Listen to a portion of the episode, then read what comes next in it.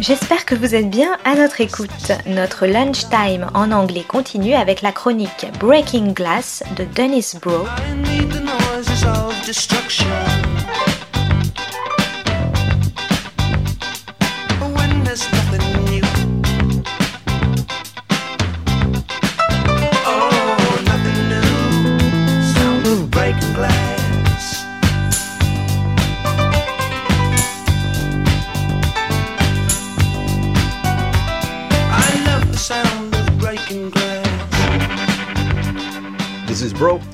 On the Global Television Beat, Breaking Glass. Today's episode 2022 Top 25 Series Rising Above the Corporate Glut. In the wake of the near collapse of the major streaming services in 2022, and parallel to the wave of retrenchment and belt tightening, series though many of them commissioned before disaster struck, still trended toward both homogenization, most rolling off a similar conveyor belt, as well as ever higher budgets as streamers adopted and adapted the 70s Hollywood model of the blockbuster and the 90s cable model of the mega hit that branded the company. These mega budgets, of course, made it harder for global public television, and much television outside the U.S. is public, to compete. And if they did compete, also often force them to employ U.S. models of design. In terms of these bloated budgets and what they produce, let's take the case of the BBC's The English, a series that has been highly praised. The series is a marvel of British Isles acting, as its pilot boasts Ciarán Hinds as a dastardly landowning station manager, and the always marvelous Toby Jones reprising his role uh, as the bus driver, here transplanted into the West as a stagecoach driver. However, the series itself, featuring Emily Blunt introduced in extravagant close ups of first her feet and then her face, is a woke Western with a female lead threatened by the real America, a country only full of killers and thieves. In other words, Trump's America. She is befriended by an indigenous Pawnee, and she, the Englishwoman, is the voice of reason, with the series having no consciousness of the fact that part of the brutality of the West was the learned behavior transferred from the colonizer England. There's a Shakespearean high low quality to the language and the contrast between Hinds' flowery dialogue and the Pawnee's terse grunts, but we've seen this before and executed better in the language in Deadwood and in the narrative of the Englishwoman stranded in the West in Hell on Wheels. As opposed to the higher budget pretension of the English, we have the low budget B film aesthetic of the CW's Walker Independence, that lowest form of series, a spin off of a series Walker Texas Ranger that is itself a remake. The setup is similar a woman from Boston stranded in the violent West, with a much stronger questioning of the power structure that is taking shape in that region. The Pinkertons, ace strikebreakers, are at first introduced as saviors, but then highly questioned when shown to be in league not only with the railroad, which is transforming the West through the power and speculation of Eastern wealth, but also with the town's corrupt sheriff. This series is leagues ahead of the BBC's better looking Paint by the Numbers West, proof that bloated budget and A list actors do not always a better series make. And further, proof that even in the belly of the beast, the lower budget B film aesthetic is capable of providing, in unexpected places, charming and politically charged series that stand outside the norm. And that's a good way of introducing this year's top 25 and 5 worst series which celebrate global resistance to corporate streaming extravagance, as well as in the U.S. low budget freedom to challenge preconceived conceptions and introduce socially relevant content into a form that is in danger because of this excess money and the pressure to produce wealth Uh, or results, i.e., subscriptions, of atrophying. This year I watched 156 series and found roughly one quarter of them worth watching. But I also passed on about another 350 series that just from the description seemed too derivative or too frivolous to even bother checking out. Which means that I found about 8% of the total content, encompassing 13 countries, of what is claimed to be a bounteous cornucopia of content worth watching. The number of series, of course, conceals the growing homogenation as each just as in the network era, strives to be just different enough from those surrounding them to attract audiences, while not different enough to challenge them and disturb the palliative effect of a mode of digital production that is designed to conceal in the West the fact that its power is fading. As it does, those on top grab ever more for themselves and leave audiences with a false hope of streamers which deliver actual bounty only to their shareholders, even as this bounty decreases in value. Top 15 The Porter. This BET, Black Entertainment Television, and CBC, Canadian Broadcasting Company series highlights the struggle of black Pullman workers 100 years ago to unionize. The Porter is a highly nuanced series about the various kinds of black experience, including Afro Caribbean, in a Montreal neighborhood that validates all forms of black economic practice. Uh, legitimate and so called illegitimate, but also values solidarity and regard for the community over personal gain. A one of a kind series, unfortunately, that was the year's highlight. Billy the Kid, The West and the Outlaw Tale as You've Never Seen It Before. The series, available on Amazon, recounts Billy's early history as an Irish immigrant in the tenements of New York, and then as he experiences both the prejudice of American society firsthand and through the treatment of his Mexican friend, and later in the season as he breaks with the tyranny of a landholder terrorizing Mexican farmers. The series while delivering aspects of Western gunplay is much more about those who came to America hoping to escape from under the thumb of the British in Ireland and found themselves terrorized by that same group and their descendants in a supposedly wide open land that, as the series charts, was becoming more and more closed down as capital centralized. Superb recasting of the legend. The Silence. This joint Ukrainian Croatian production on HBO Max about an understated element of the economy of both countries, trafficking of young women, and the involvement at the highest levels of both countries in that trade, ended with a Twin Peaks type triple cliffhanger. Alas, because after the Ukrainian war, as that country becomes a shill for an empty shell of Western neoliberal capitalism, while being held as an enduring model of resistance, the second season will likely never happen, as it is now impossible to cast a critical eye on a country that before the war was recognized as the most corrupt in Europe. Another casualty of an unnecessary war. Oussekine, Disney Plus's first European series, recounts the savage death of a young Algerian student in the Parisian Latin Quarter at the hands of the police. The series is exceptional on the role of the police, the cover up at the highest levels of French society that persists to this day, and the ability of a family, itself witness to a mass execution of Algerians by the police upon its arrival in the country, to persevere and push for justice in a racialized society which denies the existence of official prejudice. Joe Pickett. Paramount Plus's counter to its reactionary white landowner series, Yellowstone. This series, also set in the West, follows a Wyoming game warden as he attempts, with the aid of his lawyer wife, a Native American policewoman, and a black survivalist, to counter the influence of the state's power center in Jackson Hole, site of the yearly Global Finance Summit.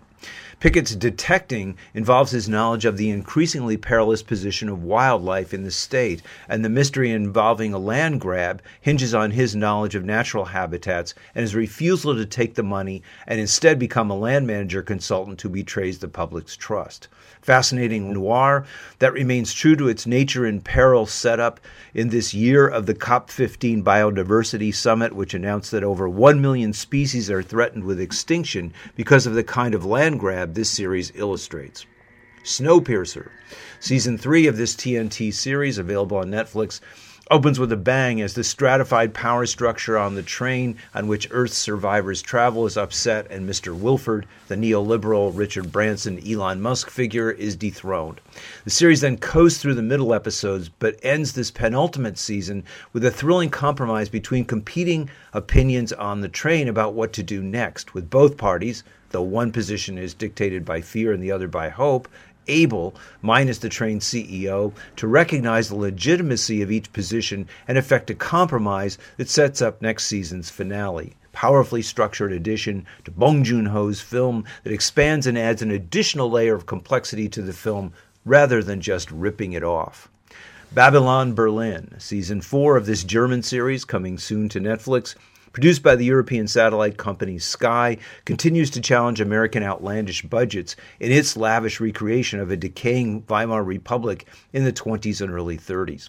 The police detective Gereon Rath, previously a staunch supporter of the democracy, opens the series in full brown shirt regalia in a 1930 New Year's Eve Kristallnacht destruction of Jewish property. Meanwhile, his erstwhile protege on the force, Charlotte Ritter, finds herself in trouble as she attempts to conceal the activity of her sister, forced through desperate poverty to become a serial burglar.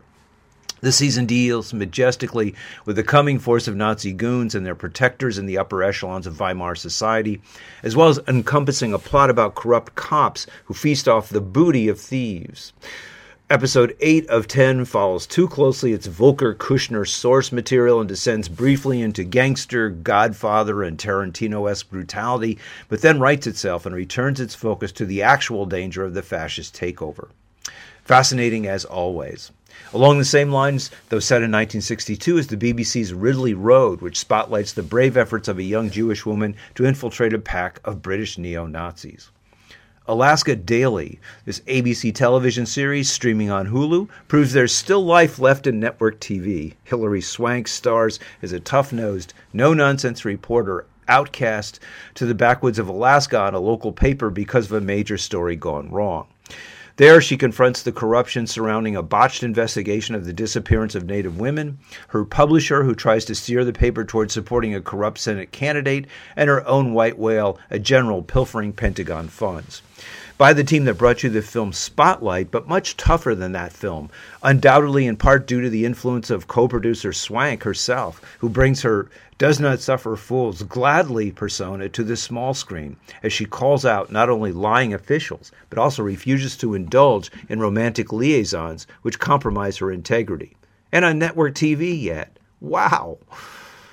After the verdict and Savage River, Australian series produced respectively on Australian private and public TV, with that country currently the leader in socially relevant drama. The first brings together four middle class jurors who believe they may, be, may have made a mistake in freeing a woman who possibly hoodwinked them with her status and privileged attitude. The series is actually not about the too easily guessed mystery, but rather the troubles plaguing a Western middle class as it attempts to come to grips with a declining lifestyle and finds its best way of coping is not by denial, but by cooperation. Savage River focuses on the plight of a young working class woman who returns to the town of the title after serving time for a murder and finds herself again the subject of an investigation into another murder. The laying bare of the power dynamics of the town, whose economy is based around a sheep slaughterhouse, being put up for corporate sale, and the young woman's active search to expose the true source of decay in the town makes this a series to contend with. Borgen, the Danish series streaming on Netflix, portrays the complexity of Scandinavian multi party politics, and it seemed to have exhausted itself after three seasons, but revived for a fourth and final season on the subject of the exploitation of Greenland, the pearl of Arctic oil drilling. Brigitte, now a Danish minister, at first takes an ecological, the ecological position, refusing drilling against the Greenlanders themselves who want the benefits. Under pressure from Denmark and the U.S., she then switches positions and betrays her ideals, as her associate in Greenland betrays an Inuit woman with whom he has a dalliance. She is punished for her lack of conviction, proving that women in government under a colonial system are no more infallible or likely to reform that system than men. Bitter ending to a series which debates all sides of an important issue. We Own This City. This miniseries by the creators of The Wire charts police corruption in Baltimore for over a decade and describes the thin blue line of cops protecting cops as closer to the mafia law of omerta, of silence, than as an institutional means of survival against hostile neighborhoods. Jenkins, the honored leader of a squad, not only steals and then resells drugs from street dealers, but also holds forth on pettier levels of corruption as he counsels his men on how to cheat on overtime. A powerful statement of the series, carried over from The Wire, is that this corruption is also a result of the failed war on drugs, which achieved nothing but brutality, full prisons, and a complete lack of trust between police departments and their cities. Ms. Marvel. In general, Marvel Studios Television took a reactionary step back this year. See Moon Knight and Five Worst. But this series about a Pakistani teen in Jersey City was a quantum leap forward, up and out of the Marvel Universe, as the series, which at first seemed to be simply another elaborate advert for that universe, took a sudden turn when the family's trip to Karachi included a monumental flashback as our superhero encounters her relative fleeing India on the last train out of the British partitioning of the two countries. On her return, the supervillains she contends with are well armed U.S. federal agents attempting to capture her and wreak havoc on a community which comes together to thwart them. The series expands the Marvel Universe and, through its flashback, its multiverse, and illustrates how that scheme can become something more than a billboard for Marvel products. Will this model be followed? Probably not. Andor, another quasi superhero series, this one in the Star Wars universe, that surprised by its and The Walking Dead season 11's being the series which though obliquely best challenged the U.S. empire. Diego Luna of Y Tu Mamá También is superb as the Bogart Casablanca reluctant warrior against an empire that attempts to exert total control on a downtrodden galaxy. The series debates resistance against what seems to be an all powerful foe as Andor, in a series of masterfully planned and shot escapades, eludes capture on his home planet, pulls off a payroll heist, breaks out of an impregnable empire prison, and returns to the planet in disguise to save a friend and view his mother's funeral. Would that more of those inhabitants, now firmly in the ideological grip of the U.S. empire, had Andor's courage to challenge its at first drift and now full propulsion into global war, as all the while it increases its mind control on its citizenry.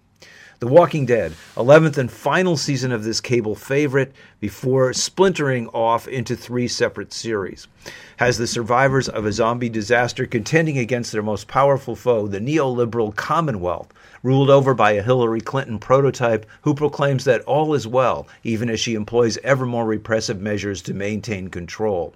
This unruly band of survivors cannot live under the stifling abundance slash repression of the Commonwealth and inevitably come into conflict with how it limits personal and group freedom. Season 11 showrunner, Angela Kang, has done a superb job, not only in winding up the series, but improving that in the nether regions of genre and apocalyptic TV, which most learned critics and viewers have given up for dead, lurks the possibility of the deepest and most penetrating critique of the supposed benevolence, but actually violence, behind the current bourgeois order. Who knew? Hightown Before We Die. Sometimes series are simply well wrought and compelling without having overt social content. Season 2 of *High Hightown continued its portrayal of the effects of the current drug scourge fentanyl on a province town, here portrayed as a fishing town struck down as its, is its police detective heroine by this disease. Both are attempting to recover from its insidious effects. The third and final season of the Swedish series, Before We Die, rings, as do the previous two seasons, about respectively the Croatian mob and a league of corrupt cops. Every last drop of suspense from this tale of a police detective mother and her undercover son. Hitchcockian tightening of the noose around both characterizes season three as the series ends prematurely as both characters finally reconcile. Unusual premise and stunning follow through of a series which is the best undercover series since the 80s extravaganza Wise Guy. Also worth noting is another Swedish noir, The Dark Heart, on Mubi, about a ruthless land baron father who lords it over his daughter, the local townspeople, and the environment, which he brutally strips. The daughter's awakening and revenge is the subject of this exceptional series. Honorable mention Dark Winds, one of five notable indigenous series encompassing two continents, all of which deal with peoples under pressure. This most prominent, but not the best series on AMC Plus features indigenous actor Zahn McClarnon, also on Reservation Dogs, as a tribal cop contending with a history of abuse, including forced sterilization on Navajo land, and a racist FBI agent as he attempts to solve a brutal robbery. Canada's Indigenous Channel produced another season of Tribal, available on Amazon, which highlighted again the tensions between Canadian and reservation police. Australia's Troppo, centered in Queensland, also on Amazon, involved an Indigenous Aboriginal female aiding a disgraced cop in solving a murder that looks simply like a crocodile fatality. The Australian Indigenous Channel likewise produced True Colors on Peacock about an Aboriginal cop who must solve the murder of a young girl amid the new wealth about to arrive in the local town because of the now global prominence of Aboriginal art.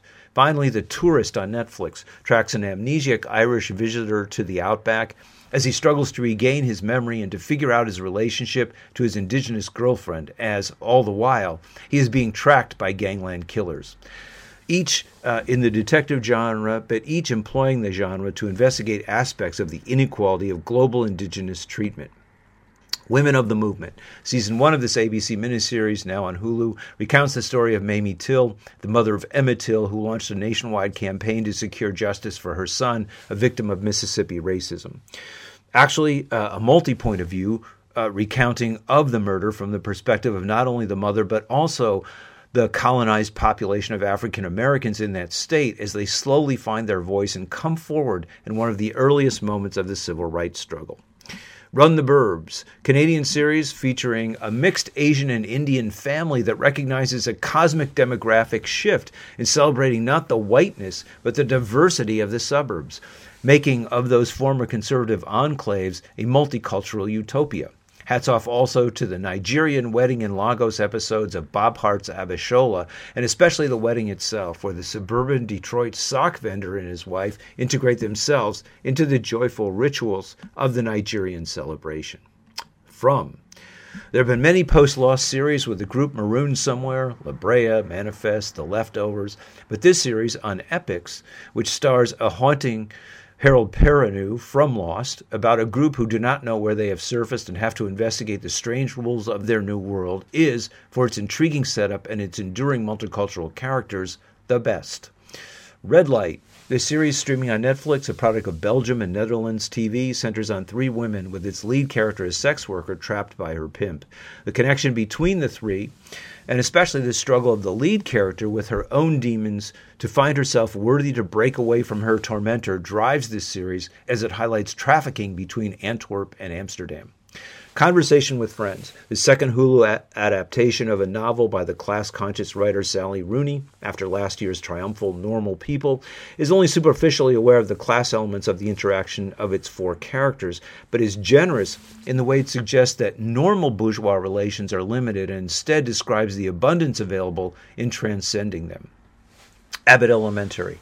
ABC again, the most progressive of uh, network stations, broadcast this series, streaming on Hulu, that highlights the plight of both teachers and students as they attempt to confront the war on public school budgets, as more money goes to more segregated and upper class charter schools, as well as to the U.S. military and the war in Ukraine. The single minded focus of this series on this lack marks it as a landmark socially adept sitcom.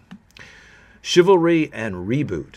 Speaking of sitcoms, the two funniest were first Steve Coogan's rom com pairing of an aging producer and a liberated director, Sarah Solemani, who is more than his match. Season one ends with her explaining she will not be with him because one, you're too selfish and won't be a good father, two, I'm married, and three, you'll leave me for a 25 year old in five years. Wise and wisecracking about the new Hollywood attempting and often backsliding and letting go of its misogynist ways. The first scene of Steve Modern Family Levitan's Hulu series Reboot is one of the funniest of the year, as a network meeting skewers the lack of creativity in its recirculating old series. Unfortunately, the rest of the series then jettisons that satire somewhat in favor of Levitan's usual warm and fuzzy family relationships, the most egregious of which is Paul Reiser's, a co head writer on the rebooted show, obnoxious attempts to reconcile with his also in charge daughter. Reiser from the earlier Mad About You is a traditional loudmouthed, obnoxious sitcom character who in this series is saved, tolerated, and condoned by his willingness to change in a series of heartfelt moments that belie the more vicious and more accurate satire that surrounds these moments. North Sea Connection, The Cleaning Lady. Both series highlight populations in peril. The Irish series is about methamphetamine being brought into that country by entrepreneurial activities of the brother of a woman who operates a fishing trawler on the coast. The series spotlights the way survival in this remote village, formerly self sufficient in the wake of an attack on self sufficiency by the global import economy, also necessitates criminal activity. The first season of Fox's The Cleaning Lady, based on an Argentine series and set in Las Vegas, is an apt description of the compromises this family of two working class illegal immigrant mothers must make in the face of the constant onslaught unleashed against them by employers, the underworld, and the government. In the second season, the show loses its way, jettisons the plight of the women, and moves towards the gangster plot in a way miraculously avoided in season one. Both series available on Hulu. And finally The White Lotus. Season 2 of Mike White's exploration of the callousness of the American upper middle class as they journey abroad here in Sicily, while often right on point here in an ending that seemed to reconcile the worst behavior of the most privileged couple, compromised its critique, and for that is booted down to honorable mention. Not since Henry James has an American writer chronicled the upper classes with such unromantic clarity, and it is hoped that the next, already commissioned season, will return to the colonized colonizer moment of season one's look at LA characters frolicking amid the quasi poverty of the Hawaiian natives. Worst series the, one, The Gilded Age, this high budget recreation of an upper class New York at the turn of the last century, was compared to Edith Wharton. A not very adept comparison, though, because Wharton had a sharp social eye that she cast on the contradictions of that life, whereas this series simply wants to validate wealth as it gazes uncritically on its social climbing characters. The supposed tension between old wealth and new wealth is simply instead a celebrating of the ultimate compatibility of both. In the same vein as Apple TV's Severance, a dour, though it's at points supposed to be funny, supposed expose of the alienation of work and private life, but which instead functions as a smokescreen to conceal the real life work grievances that prompted organizing of Apple's workers to have more say in a workplace that silences them while claiming it is a progressive space in touch with their needs not greenwashing, but workwashing of the real tensions in the Apple family by focusing on a false issue. Peacemaker, a waste of a James Gunn, he of Guardians of the Galaxy, and he's the new head of Warner's DC franchise script. John Cena, as the lead doofus, is not funny, and neither is the show, which attempts to be a DC satire of action series and instead reads more like Marvel's Howard the Duck outdone in the stupid action hero category by Reacher, which at least had in its treatment of a not too bright action hero, as Richard Widmark once was once described, the courage of its own sordid convictions. Worse still was the highly praised Pam and Tommy, an empty portrayal of an empty movie star rock star couple, distinguished by Seth Rogen's disgustingly putrid working class builder, who is nothing more than a mass of seething resentments. Both the series and Rogen are being honored this award season. Fairview, this Inside the Entertainment Industry Beltway series blatantly celebrates LA culture with its group of media saturated and overly savvy kids with nothing on their minds beyond their self referential knowledge of the industry. Yuck. Gives new meaning to the word insipid. Moon Knight's She Hulk two Marvel series that, rather than expanding the Marvel Universe, illustrated the potential retrograde quality of that space. The first was the worst. Oscar Isaac's at first likable dweeb character instead turns into a psychotic, murderous hero in pursuit in Egypt of Ethan Hawke's turbaned villain in episodes that hark back to the worst of colonial Hollywood of the 30s and 40s. She Hulk, on the other hand, constituted a geek's idea of what female liberation looks like, with the lawyer, once she transforms into the green monster, completely forgetting her case against a corporate polluter and instead grappling with a costumed unidentified female supervillain and then joining a corporate law firm. Not a satire of a professional career woman's lives and traumas as it pretends to be, but rather simply a billboard on which to advertise other Marvel products. Good for the company, not so good for viewers. The Sandman, British DC superhero horror hokum, featuring upper class British accents in a 1916 manner that simply reads like generic whiteness. This is the kind of series that, had it been allowed to continue Lovecraft Country with its Afrocentric take on the horror genre, would have preempted. Unfortunately, since that series was allowed to die after one season, this kind of churlish childness continues to be reborn. This is Broe on the Global Television Beat, signing off for 2022 and Breaking Glass. Oh,